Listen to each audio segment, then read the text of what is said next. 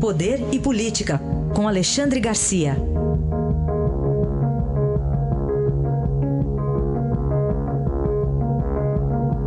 Alexandre, bom dia. Bom dia, Raíssa. Bom dia, Carolina. Bom dia.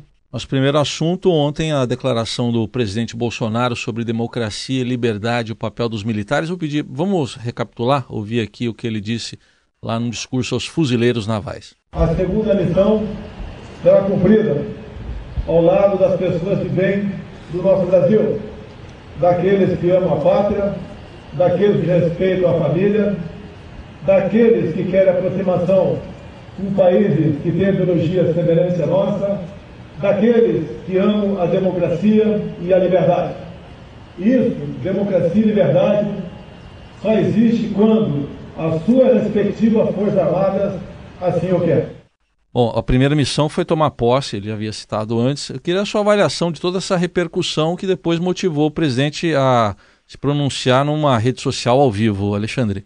Muito bem. Pois é, em primeiro lugar, é, é bom ressalvar que antes ele disse aos militares que vão ter que fazer sacrifício porque vão ser incluídos na reforma da Previdência.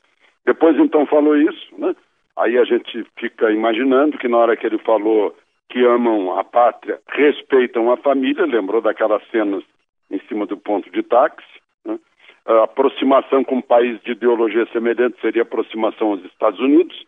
E depois, eh, na sua respectiva Força Armada, deve ter lembrado da Venezuela, imagino, mas uh, ele foi caminhando aí nesse final, as palavras dele caminharam sobre o fio de uma navalha.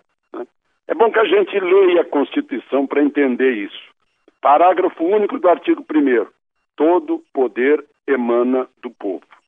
Artigo 142 da Constituição. As Forças Armadas destinam-se à garantia dos poderes constitucionais. Então, o que significa a garantia da democracia. Né? Foi... Então, acho que foi óbvio, óbvio que ele disse, mas caminhando sobre um, um fio de navalha. Imagina lá na Venezuela se os dois mil generais decidem não apoiar o, o Maduro. Né? Aí a Venezuela cai de uma democracia. Ali no Paraguai, o ditador Alfredo Stroessner ficou 44 anos no poder porque eh, nenhum militar se levantou contra ele até que o tenente-coronel Lino Oviedo entrou no palácio com a granada na mão e o derrubou. Né? Aqui no Brasil, bom, a gente foi promovido a Reino Unido, deixou de ser colônia porque os militares portugueses não conseguiram deter as tropas de Napoleão. O Pedro I proclamou a independência entre soldados da sua tropa. O, o Deodoro, líder militar, foi o único capaz de derrubar o imperador. Uh, Getúlio, que veio ao poder por uma revolução cívico-militar, foi derrubado pelos militares que voltavam da Itália. Uh.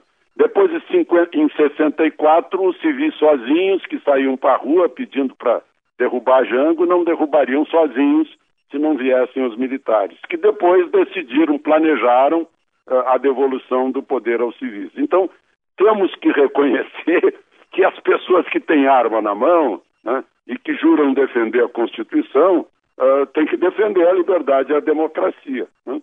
Então, eu acho que ele falou óbvio, mas ao, ao, caminhar sobre um fio de navalha com suas palavras, ele levantou essa mais uma polêmica que precisou ser esclarecida logo depois, né, com, com a ajuda preciosa dos generais Heleno e, e Mourão.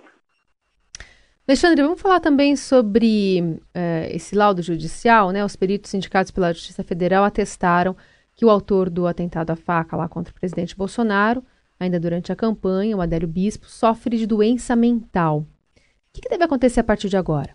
Uma doença mental com um nome comprido, né? Transtorno delirante permanente paranoico.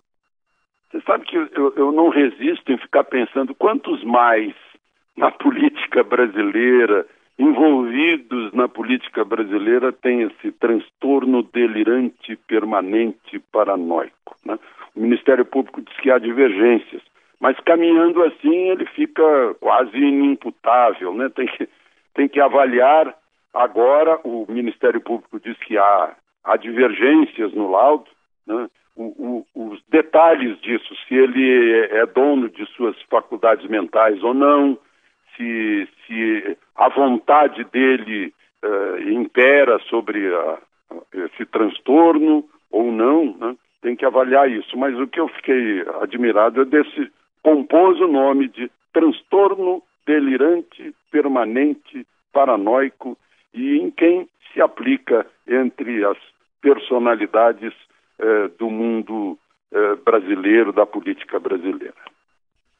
Outro assunto, Alexandre, vamos falar de uma ave que até muita gente falava, essa ave aí não, não tem problema com ninguém, nem com a justiça. Agora tem, né? O, ave. Era uma ave tão santinha, né? Parecia tão santinha.